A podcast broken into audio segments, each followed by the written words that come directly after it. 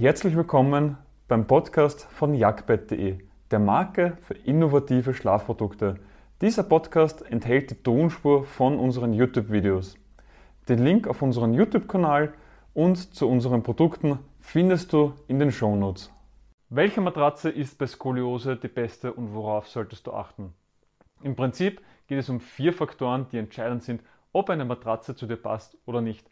Aber Skoliose ist immerhin eine Krankheit, die sehr individuell ist. Und dementsprechend muss auch deine Matratze individuell sein und es gibt keine Allgemeinlösung für etwas Individuelles.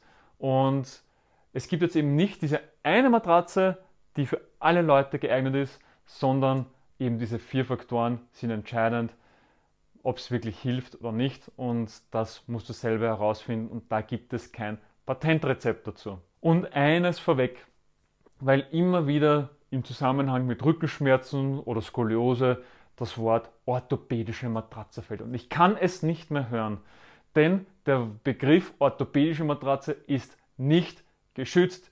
Jeder Hersteller kann seine Matratze orthopädisch nennen oder wie er es möchte. Und ich kann es schon nicht mehr hören. Im Zusammenhang mit Rückenschmerzen und Skoliose fällt so oft, ah, du brauchst eine orthopädische Matratze, die ist so viel besser. Nein, das, das ist ein Marketingtrick. Orthopädische Matratze hat keinen Kriterienkatalog, hat keine Auflage, die sie erfüllen muss, hat kein spezielles Material, das es beinhalten muss, sondern jeder Hersteller darf selbst entscheiden, ob er seine Matratze orthopädisch nennt oder nicht. Egal wie hoch sie ist, welches Material drinnen ist, ob es billig ist, ob es teuer ist, völlig egal. Und dementsprechend passe hier bitte drauf auf. Kaufe dir keine orthopädische Matratze. Ja, es gibt auch gute Varianten, aber dann ist die Matratze an sich gut und nicht, weil sie orthopädisch heißt oder sonst wie heißt. Und warum machen das dann die Hersteller so gerne? Weil es sich medizinisch anhört, es hört sich hochwertig an und die Leute kaufen es. Und wenn du nur eines aus diesem Video merkst, dann fall bitte nicht auf diesen Trick hinein. Und das bringt mich zum Punkt 1, dem Probeschlafen. Wir sind ein großer Befürworter vom Probeschlafen. Denn fünf Minuten in einer Filiale reichen oftmals nicht aus, dass du wirklich eine Entscheidung für die nächsten zehn Jahre lang triffst. Und beim Probeschlafen passiert nichts anderes, als dass du deine Matratze nach Hause geliefert bekommst und sie wirklich in einer gewohnten und ruhigen und entspannten Umgebung testen kannst. Bei der Jagdmatratze vergeben wir ein Probeschlafen von 101 Nächten, damit du diese wirklich ausgiebig testen kannst und herausfinden kannst, ob diese Matratze zu dir passt oder nicht.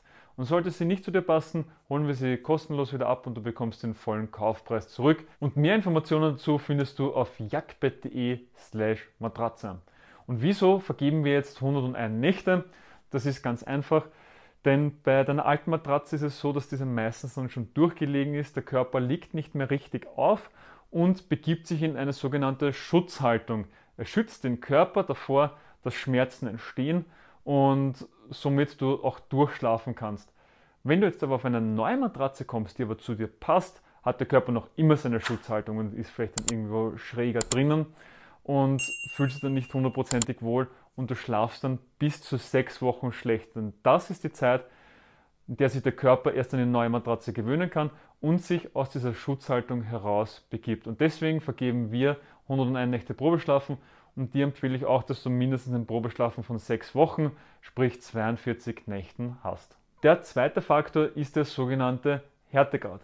Härtegrade sagen aus, wie hart oder weich eine Matratze ist. Du kannst unterscheiden in H1, H2, H3, H4, H5 und der Härtegrad ist nicht genormt. Sprich, Hersteller A, Härtegrad 3 und Hersteller B, Härtegrad 3 können voneinander abweichen. Sie gehen zwar in eine ähnliche Richtung, dass allgemeine Richtwerte am Markt gibt, aber sie können trotzdem abweichen. Genauso auch kann es zwischen Hersteller A, zwischen Matratze A und Matratze B abweichen, da auch das Material, also jedes Material unterschiedlich hart oder weich ist. Auch welche Härtegrad jetzt der richtige für dich ist, ist auch wieder von Hersteller zu Hersteller unterschiedlich. Manche sagen, sie gehen nur nach dem Gewicht.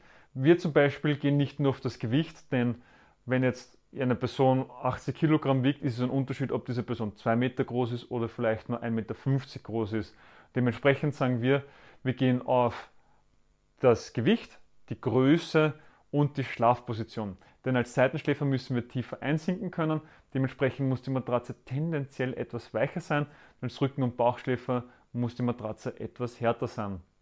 Und damit du jetzt dann auch wirklich das mal selber für dich berechnen kannst, kannst du auf jagdbett.de slash Härtegrad gehen. Dort haben wir unseren Härtegradrechner, wo du anhand von Größe, Gewicht und Schlafposition herausfinden kannst, welcher Härtegrad denn für dich der geeignete ist. Der dritte Punkt ist das sogenannte Kernmaterial, sprich welcher Schaum, welcher Federkern befindet sich darin.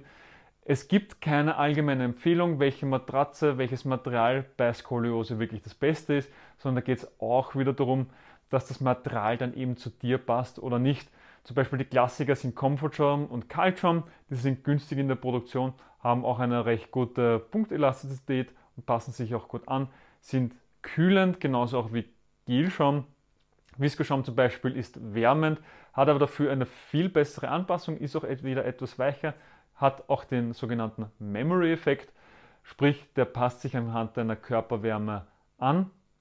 Ähm, wenn du hineindrückst, zum Beispiel mit der Hand und sie dann schnell wegziehst, siehst du im Schaum noch kurze Zeit dein, deine Hand, deswegen Memory-Effekt, hat eben den Vorteil, dass hier nicht wirklich Druckstellen entstehen können, aber den großen Nachteil, wenn du ein unruhiger Schläfer bist, dass sich der Körper nicht leicht genug aus dieser Position hinaus bewegen kann, in der Position drinnen bleibt und du dann zu Rückenschmerzen noch mehr neigst. Und das ist natürlich bei Skoliose nicht sonderlich förderlich. Und da gibt es auch noch die weiterentwickelte Form, nämlich den sogenannten Gelschaum.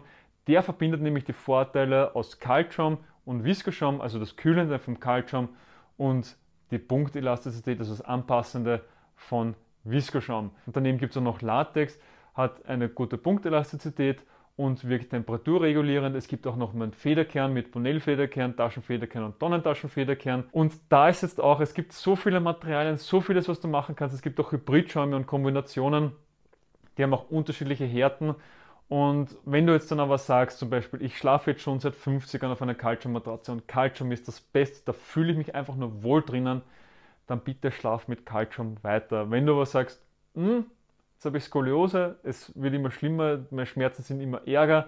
Ich schlafe jetzt auf einer Kaltschaummatratze. Probier doch einfach mal was Neues aus. Genau deswegen gibt es hier das. Probiere es aus, entweder mit Probeschlafen oder in einer Filiale, damit du einfach schon mal ein Gefühl bekommst, was es da sonst noch so alles gibt, welches Kernmaterial dann für dich wirklich passt.